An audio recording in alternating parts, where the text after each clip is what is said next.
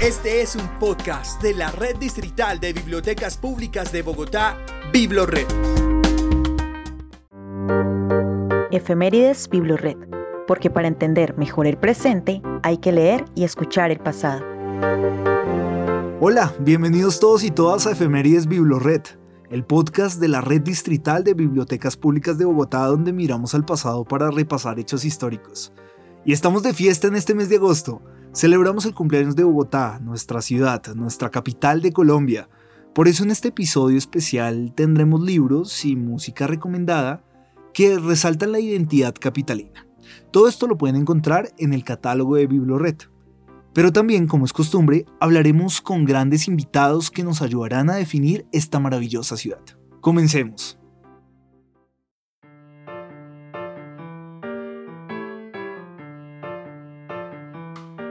Para Bogotá, para Bogotá, para mi sabana verde esmeralda quiero cantar.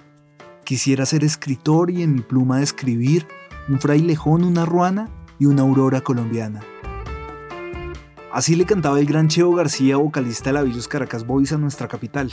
En el catálogo de Biblored pueden encontrar el álbum Colombia de Exportación, tres CDs con una gran recopilación de música dedicada a Colombia.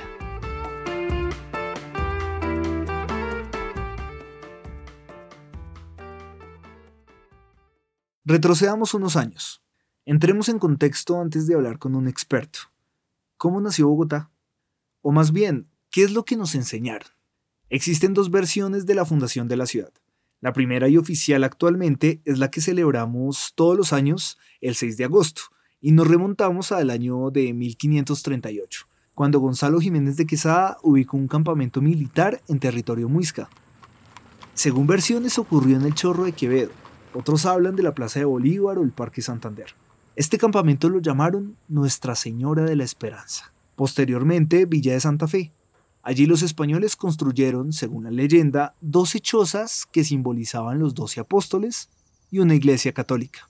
Ya la segunda versión es la del 27 de abril de 1539, cuando se logra de manera jurídica, con la aprobación del rey de España, su fundación. No obstante, se maneja la primera fecha porque fue el día en que el reino muisca fue ocupado por los españoles. El recomendado del catálogo de Biblored es el libro Cronistas de Indias en la Nueva Granada, 1536 a 1731, una edición de lujo donde podrás profundizar sobre Gonzalo Jiménez de Quesada y su travesía por Colombia.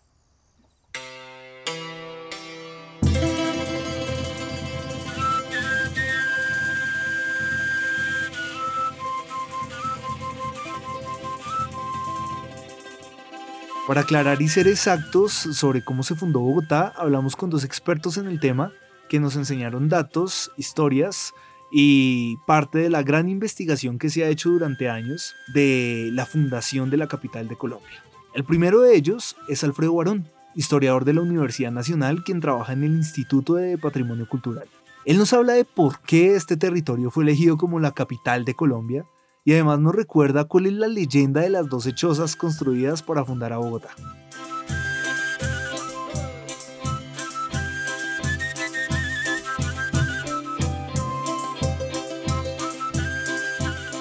Bogotá fue escogida como capital porque Bogotá se conformó como capital del nuevo reino de Granada debido a su estratégica ubicación en un territorio ya dominado por una cultura indígena como, como lo la de los muiscas quienes ya habían dominado el territorio con, con cultivos, con recolección de agua eh, y asentamientos en diferentes partes de la sabana. Bogotá no, no está ubicada exactamente donde estaba la Bogotá indígena, lo cual corresponde eh, a la actual Funza.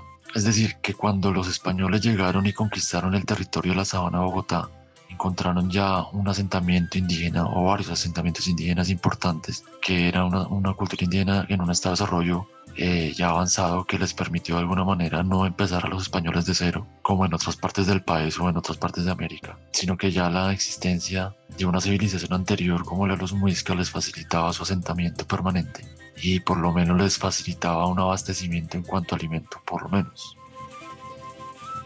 Mm, esto es algo muy similar a lo que sucedió en México con Tenochtitlán.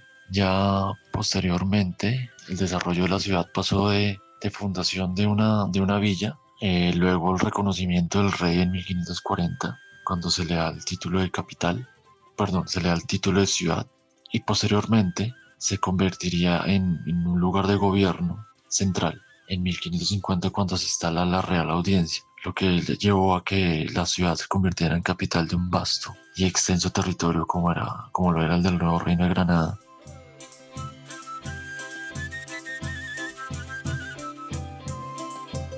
Con respecto a la, historia, la famosa historia de las doce chozas, esta historia proviene de los cronistas del siglo XVI y del siglo XVII, por ejemplo como Fray Pedro Simón, como Lucas Fernández de Piedraíta, como Alonso de Zamora, quienes en sus respectivas crónicas cuentan que previamente a la, fundación de la ciudad fue que Quesada ordenó la construcción de 12 chozas o 12 bohíos para que se resguardara la tropa que él iba a dejar en el territorio con que, que le había conquistado los muiscas, mientras que él viajaba a España a reclamar el derecho a poseer estas tierras que él había conquistado.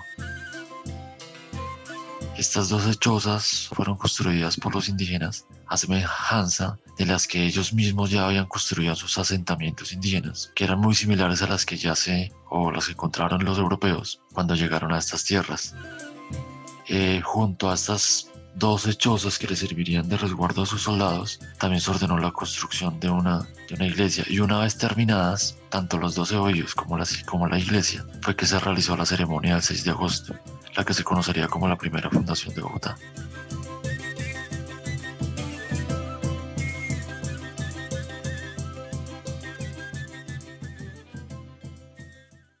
Todos los bogotanos contemporáneos recuerdan con nostalgia y humor cómo en los colegios en primaria nos enseñaban la historia de la fundación de Bogotá mediante la realización de una maqueta con una iglesia y estas dos hechosas. Una gran estrategia pedagógica en ese entonces.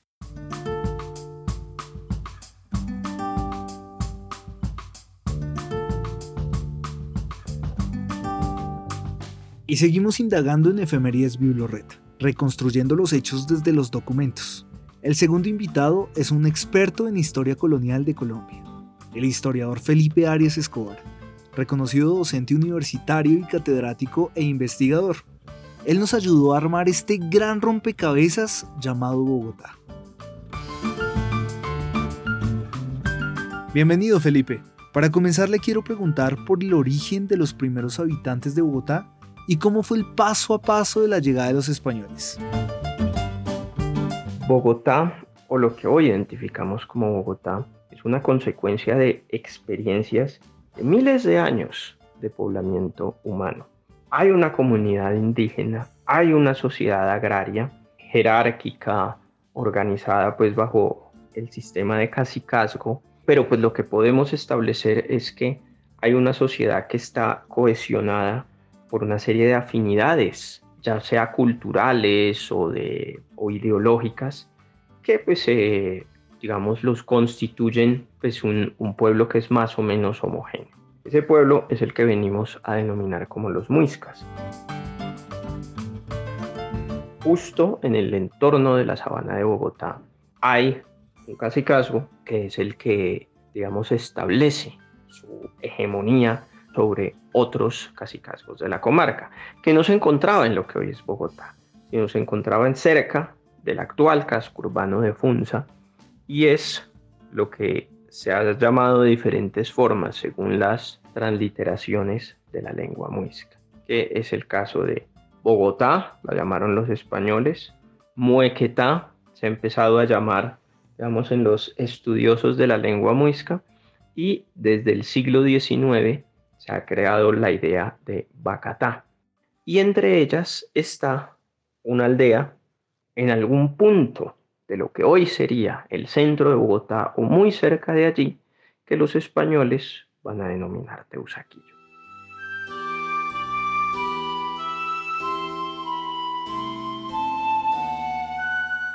Cuando los españoles llegan en el siglo XVI, lo hacen en un contexto de conflicto y de disputa por el control territorial con el cacicazgo principal, que es el cacicazgo de Bogotá, ¿no? Es decir, Bogotá entendamos como lo que, lo que hoy sería Funza.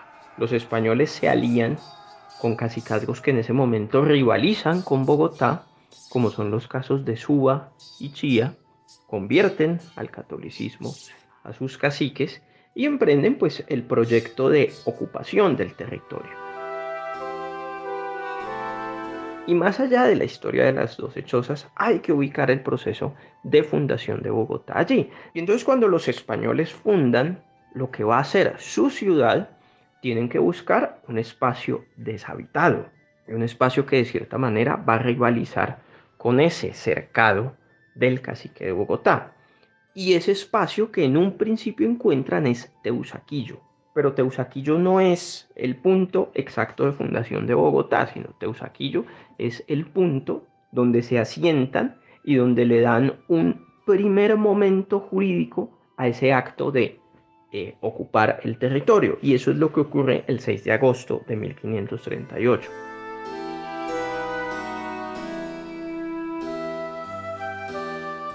En este punto es clave resaltar que el Teusaquillo en ese entonces no quedaba en lo que hoy en día conocemos como una de las localidades de la capital.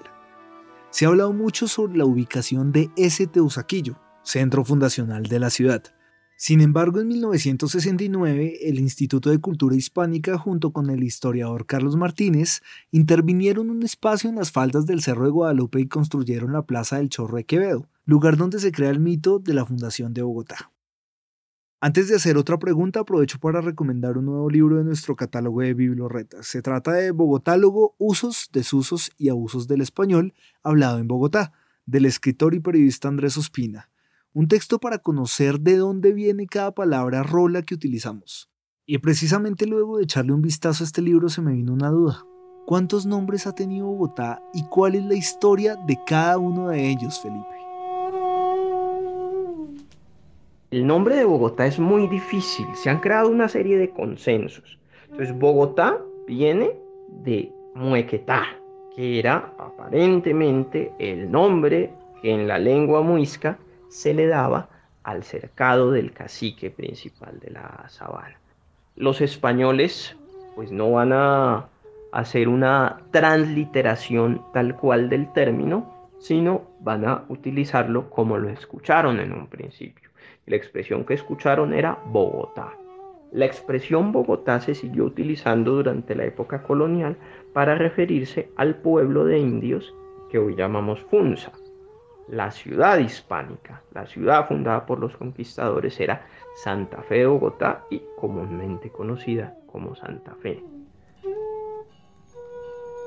Con el contexto de la independencia, el Congreso de Angostura el primer Congreso Constituyente que tuvo la Gran Colombia, va a convertir a la ciudad, a Santa Fe, en la capital provisional de la Gran Colombia. Y como una manera simbólica, digamos, de renunciar a ese pasado colonial, se va a suprimir la expresión de Santa Fe y es a partir de ese momento que la ciudad empieza a ser llamada Bogotá. Y por lo tanto, el pueblo vecino al otro lado del río de Bogotá va a ser rebautizado como Funza.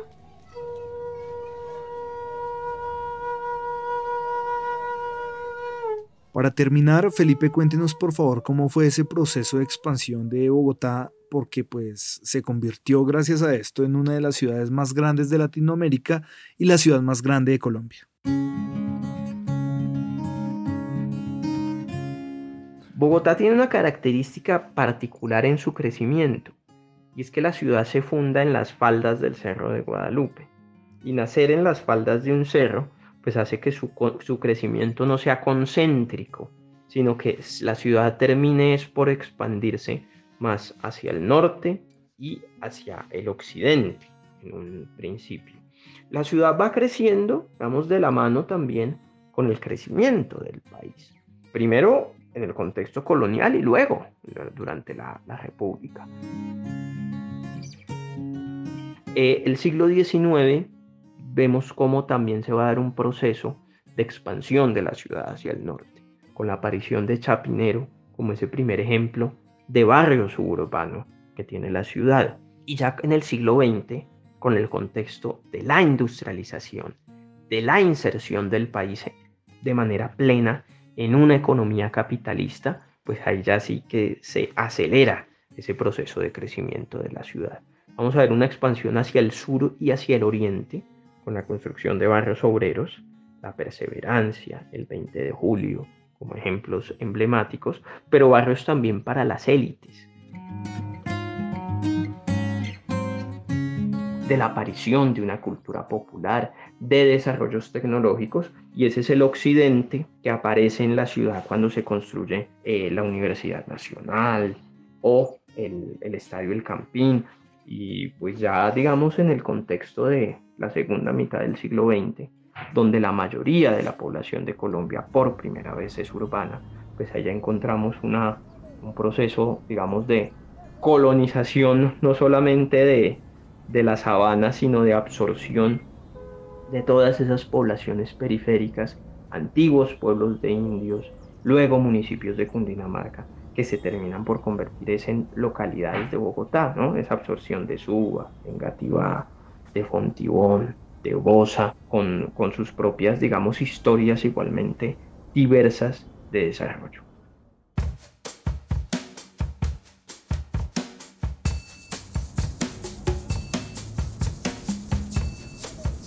Monserrate, las plazas de mercado de Palo Quemado, La Concordia, La Perseverancia, el barrio La Candelaria, Chapinero, La Chicha en el Chorro de Quevedo, el Septimazo por la carrera séptima, el Campín para ver un millonario Santa Fe, el Parque Simón Bolívar, los museos, Engativá, Bosa, Usme, Fontibón, Suba, Usaquén, en fin. Esta es Bogotá, una ciudad multicultural, cosmopolita incluyente, diversa, que le abre las puertas a todas las culturas del país y a todo tipo de música, desde la gata golosa hasta el rock cantado por Doctor Crápula o el grupo La Derecha de Mario Duarte. Feliz cumpleaños a nuestra bonita capital. Nos escucharemos en un próximo episodio de Efemerías Biblored. Mi nombre es David Rocha y hago parte del equipo de comunicaciones de la Red Distrital de Bibliotecas Públicas de Bogotá. Hasta pronto.